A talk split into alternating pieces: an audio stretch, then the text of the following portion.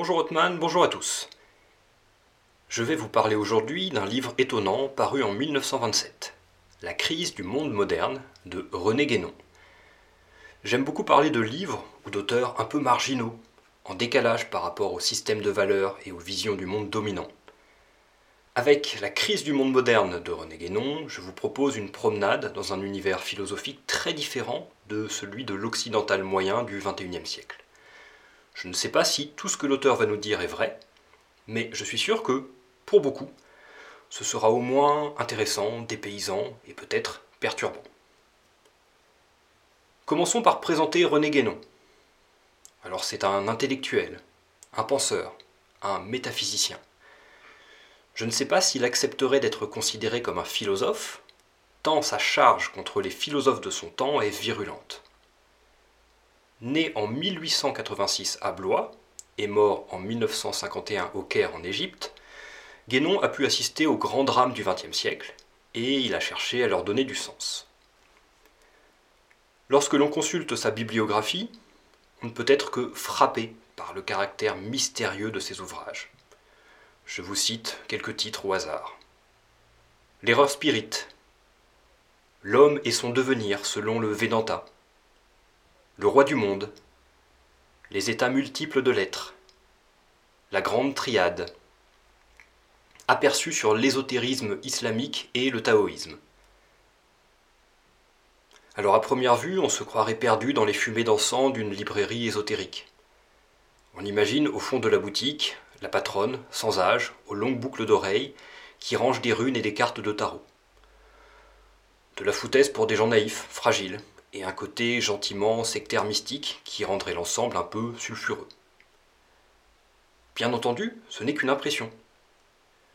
René Guénon n'était pas un dangereux illuminé. Il se concevait avant tout comme un passeur, un transmetteur des grandes traditions spirituelles de l'Orient.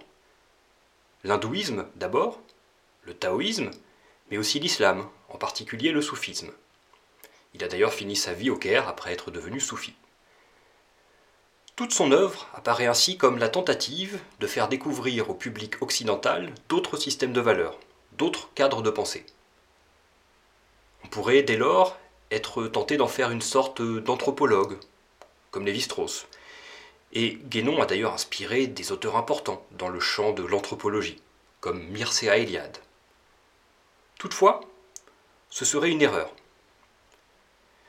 René Guénon part d'un postulat qui n'a rien à voir avec l'anthropologie et qui guide toute son œuvre.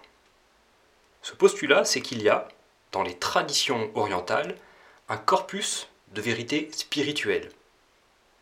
Il ne s'agit donc pas d'étudier des univers conceptuels différents par goût de l'exotisme, il s'agit plutôt d'y voir des vérités primordiales dont de nombreux peuples orientaux sont encore porteurs.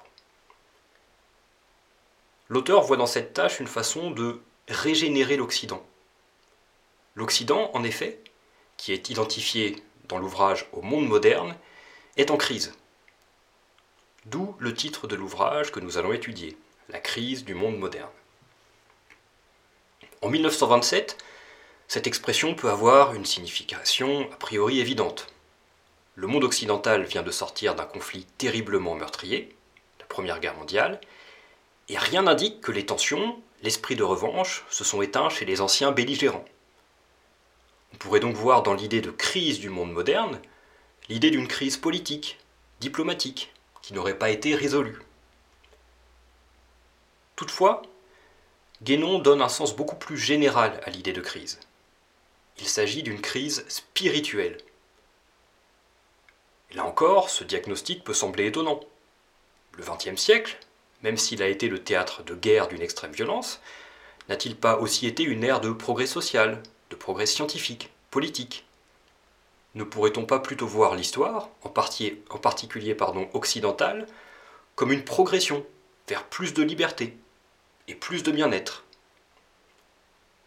Notre cadre de pensée, jusqu'il y a peu du moins, nous conduisait à percevoir l'histoire comme un processus linéaire, allant du moins bien vers le mieux. Du mieux dans nos institutions, dans nos modes de vie.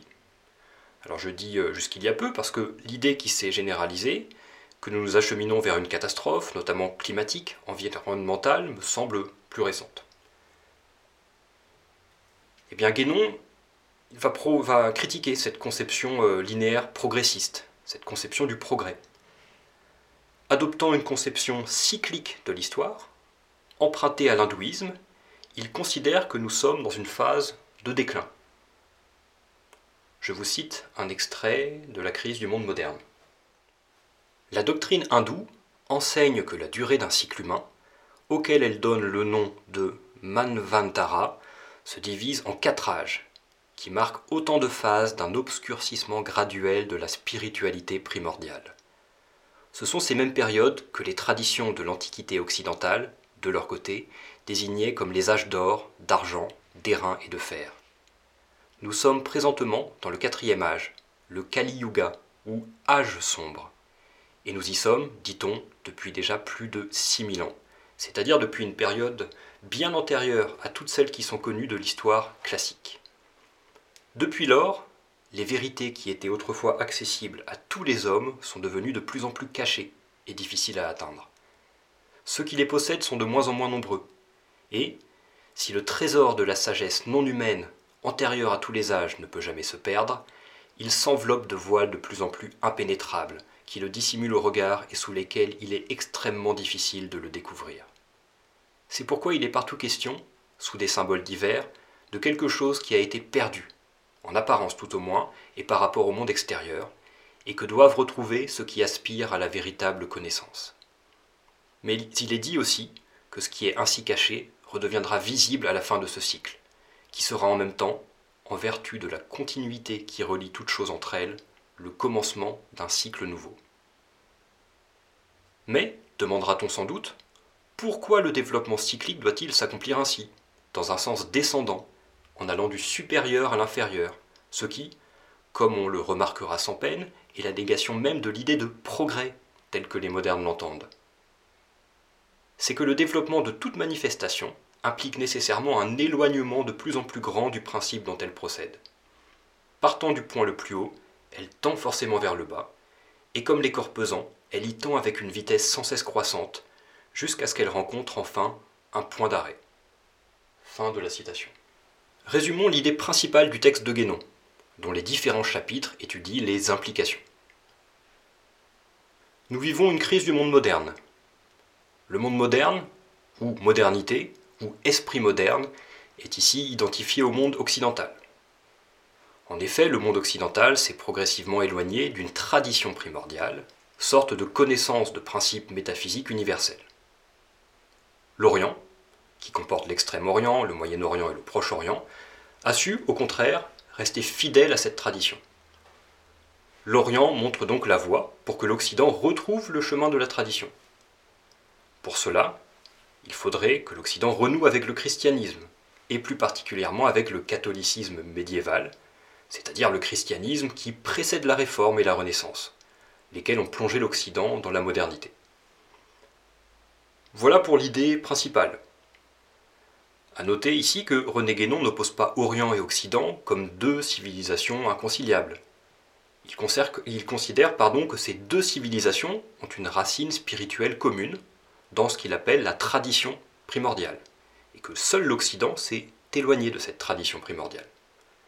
Alors par ce terme, tradition primordiale, il faut entendre les principes fondamentaux des grandes spiritualités d'Orient. Chose frappante dans son ouvrage d'ailleurs, Guénon n'expose jamais le contenu de cette tradition primordiale de manière explicite. Alors cela peut apparaître comme une faiblesse philosophique, mais c'est aussi une force rhétorique du texte, qui se trouve enveloppé d'une aura de mystère. Alors voyons maintenant les implications de cette crise spirituelle, conçue comme éloignement par rapport à la tradition primordiale, c'est-à-dire aux grandes vérités spirituelles énoncées par les traditions religieuses d'Orient.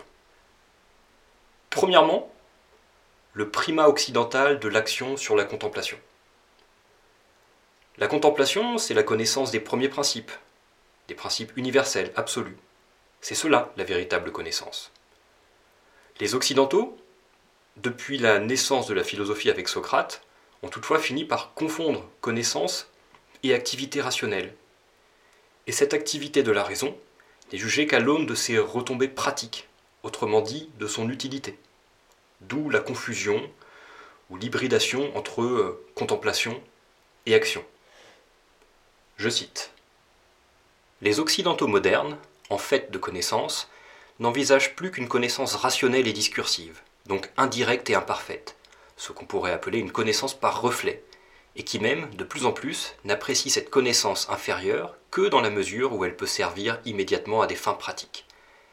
Engagés dans l'action au point de nier tout ce qui la dépasse, ils ne s'aperçoivent pas que cette action même dégénère ainsi, par défaut de principe, en une agitation aussi vaine que stérile. C'est bien là en effet le caractère le plus visible de l'époque moderne. Besoin d'agitation incessante, de changement continuel, de vitesse, sans cesse croissante comme celle avec laquelle se déroulent les événements eux-mêmes. C'est la dispersion dans la multiplicité, et dans une multiplicité qui n'est plus unifiée par la conscience d'aucun principe supérieur. C'est, dans la vie courante, comme dans les conceptions scientifiques, l'analyse poussée à l'extrême, le morcellement indéfini, une véritable désagrégation de l'activité humaine dans tous les ordres où elle peut encore s'exercer. Et de là, l'inaptitude à la synthèse, l'impossibilité de toute concentration, si frappante aux yeux des orientaux. Ce sont les conséquences naturelles et inévitables d'une matérialisation de plus en plus accentuée, car la matière est essentiellement multiplicité et division, et c'est pourquoi, disons-le en passant, tout ce qui en procède ne peut engendrer que des luttes et des conflits de toutes sortes, entre les peuples comme entre les individus. Plus on s'enfonce dans la matière, plus les éléments de division et d'opposition s'accentuent et s'amplifient. Inversement, plus on s'élève vers la spiritualité pure, plus on s'approche de l'unité, qui ne peut être pleinement réalisée que par la conscience des principes universels. Fin de la citation. Au fond, le principe ou le problème du monde moderne, c'est qu'il fonctionne à l'envers, de bas en haut, de l'expérience, de la matière vers la connaissance, alors qu'il faudrait fonctionner de haut en bas, c'est-à-dire de la connaissance des principes métaphysiques vers l'expérience du monde. De bas en haut, eh bien voici les conséquences. Éparpillement du sens, monde illisible, relativisme, nihilisme. De haut en bas, voici les conséquences, les implications. Unité, sérénité, stabilité. Cette inversion de l'ordre naturel se rencontre également dans le domaine de la vie sociale et politique. Cela se voit notamment avec le primat de l'individualisme. Par individualisme, il faut comprendre, selon Guénon, la négation de tout principe supérieur à l'individualité, et par suite la réduction de la civilisation, dans tous les domaines, aux seuls éléments purement humains. Autrement dit, l'individualisme est un prolongement du matérialisme, un prolongement de cette doctrine et une réduction du réel à de simples individus faits de matière, sans considération aucune pour les vérités spirituelles révélées par la tradition primordiale. Cet individualisme s'est exacerbé, selon Guénon, au moment de la réforme protestante, puis à travers l'humanisme, qui renverse l'ordre du monde en plaçant l'humain au centre du réel. Guénon, qui avait une grande culture philosophique, voit dans les philosophies de son temps un symptôme de cette décadence. Au XXe siècle apparaît en effet le culte de l'originalité en philosophie, où chacun cherche à avoir son système, son intuition, son idée, sans préoccupation aucune pour la vérité. Or, nous dit l'auteur, c'est une courte citation, dans une civilisation traditionnelle, il est presque inconcevable qu'un homme prétende revendiquer la propriété d'une idée. Et en tout cas, s'il le fait, il s'enlève par là même tout crédit et toute autorité, car il la réduit ainsi à n'être qu'une sorte de fantaisie, sans aucune portée réelle. Fin de la courte citation. Mais cet individualisme a également des conséquences philosophiques plus profondes. Le primat de la raison sur l'intuition intellectuelle, qui est la source principale de vérité, mène au rationalisme, un rationalisme comme celui de René Descartes, qui prétend accéder à la vérité par les seules forces de la raison. Ce rationalisme lui-même mène à l'empire de la raison pratique, à l'empire de la technologie, au technicisme. C'est ainsi Descartes qui affirmait que le progrès technique et la science doivent nous rendre comme maîtres et possesseurs de la nature. L'humain finit par se concevoir comme le seul être intelligent dans un monde qu'il peut dominer grâce à sa seule raison. En résulte une perte de sens généralisée, ignorer ainsi qu'un pas de l'individualisme au nihilisme. Ne reste plus que le bavardage, ce que Guénon appelle l'esprit de discussion. Cet esprit de discussion, c'est aussi la remise en question perpétuelle de l'autorité, celle des textes et celle des hommes, celle des grandes vérités spirituelles. Bref, notre époque a les pieds à l'envers. Plus rien n'est à sa place. Les principes spirituels ne fondent plus rien, puisqu'ils sont considérés comme discutables et sont donc discutés par la philosophie. L'autorité de ceux qui connaissent les principes est légitimée par des ignorants qui s'estiment aussi savants qu'eux. Cela ne peut mener qu'à un chaos social. René Guénon, dans le sixième chapitre de son ouvrage, a de belles pages sur ce fameux chaos social, qu'il voit comme la pointe avancée de notre rupture avec la tradition primordiale. Je cite Comme nous l'indiquions tout à l'heure, personne, dans l'état présent du monde occidental, ne se trouve plus à la place qui lui convient normalement en raison de sa nature propre. C'est ce qu'on exprime en disant que les castes n'existent plus. Car la caste, entendue dans son vrai sens traditionnel, n'est pas autre chose que la nature individuelle elle-même, avec tout l'ensemble des aptitudes spéciales qu'elle comporte et qui prédisposent chaque homme à l'accomplissement de telle ou telle fonction déterminée. Dès lors que l'accession à des fonctions quelconques n'est plus soumise à aucune règle légitime, il en résulte inévitablement que chacun se trouvera amené à faire n'importe quoi, et souvent ce pourquoi il est le moins qualifié. Le rôle qu'il jouera dans la société sera déterminé non pas par le hasard, qui n'existe pas en réalité, mais par ce qui peut donner l'illusion du hasard, c'est-à-dire par l'enchevêtrement de toutes sortes de circonstances accidentelles. Ce qui y interviendra le moins, ce sera précisément le seul facteur qui devrait compter en pareil cas, voulant dire les différences de nature qui existent entre les hommes. La cause de tout ce désordre, c'est la négation de ces différences elles-mêmes, entraînant celle de toute hiérarchie sociale. Et cette négation, d'abord peut-être à peine consciente et plus pratique que théorique, car la confusion des castes a précédé leur suppression complète, ou en d'autres termes, on s'est mépris sur la nature des individus, avant d'arriver à n'en plus tenir aucun compte. Cette négation, disons-nous, a été ensuite érigée par les modernes en pseudo-principe sous le nom d'égalité. Il serait trop facile de montrer que l'égalité ne peut exister nulle part, pour la simple raison qu'il ne saurait y avoir deux êtres qui soient à la fois réellement distincts et entièrement semblables entre eux sous tous les rapports.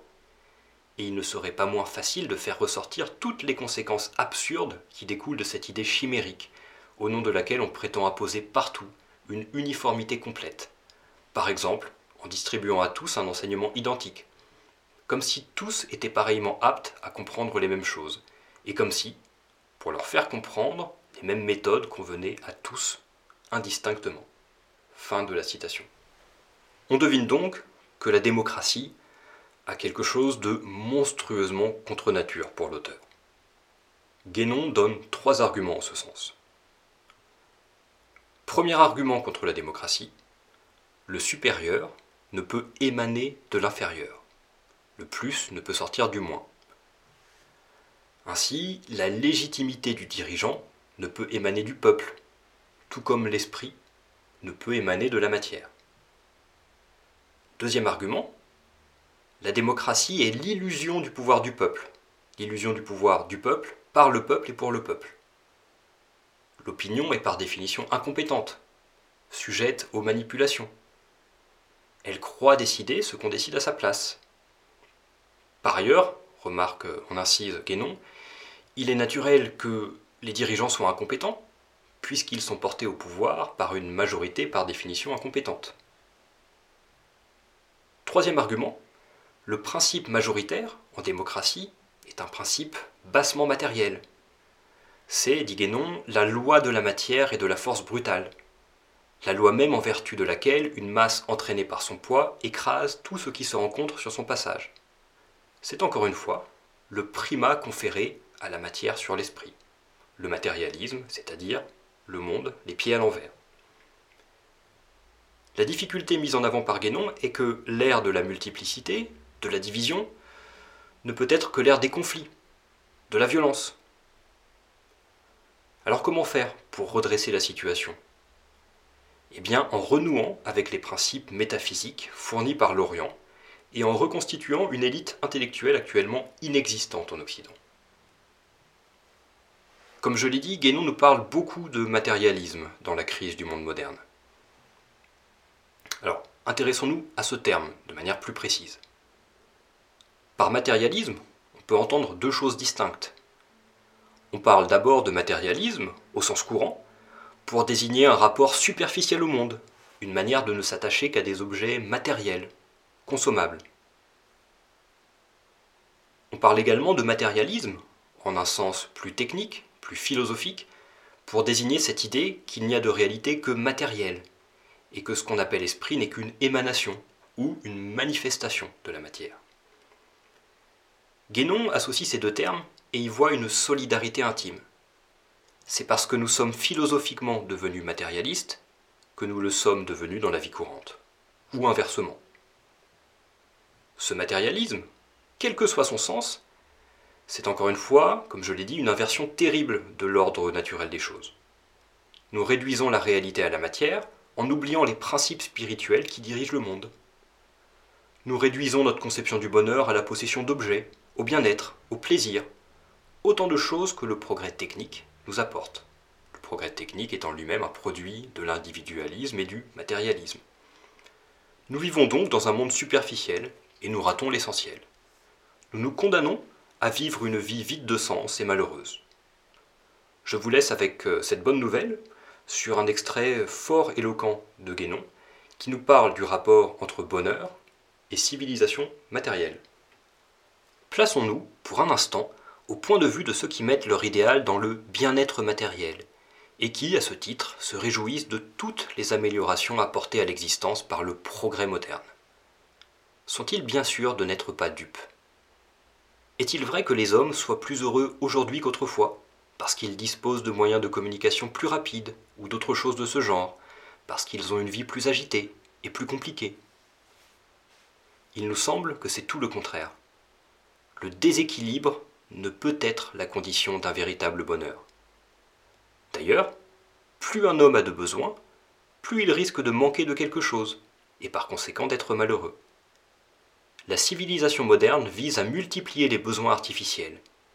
Et, comme nous le disions déjà plus haut, elle créera toujours plus de besoins qu'elle n'en pourra satisfaire. Car, une fois qu'on s'est engagé dans cette voie, il est bien difficile de s'y arrêter, et il n'y a même aucune raison de s'arrêter à un point déterminé. Les hommes ne pouvaient éprouver aucune souffrance d'être privés de choses qui n'existaient pas et auxquelles ils n'avaient jamais songé. Maintenant, au contraire, ils souffrent forcément si ces choses leur font défaut, puisqu'ils se sont habitués à les regarder comme nécessaires, et que, en fait, elles leur sont vraiment devenues nécessaires. Aussi s'efforcent-ils, par tous les moyens, d'acquérir ce qui peut leur procurer toutes les satisfactions matérielles, les seules qu'ils soient capables d'apprécier. Il ne s'agit que de gagner de l'argent, parce que c'est là ce qui permet d'obtenir ces choses. Et plus on en a, plus on veut en avoir encore, parce qu'on se découvre sans cesse des besoins nouveaux et cette passion devient l'unique but de toute la vie. De là la concurrence féroce que certains évolutionnistes ont élevée à la dignité de loi scientifique sous le nom de lutte pour la vie, et dont la conséquence logique est que les plus forts, au sens le plus étroitement matériel de ce mot, ont seul droit à l'existence.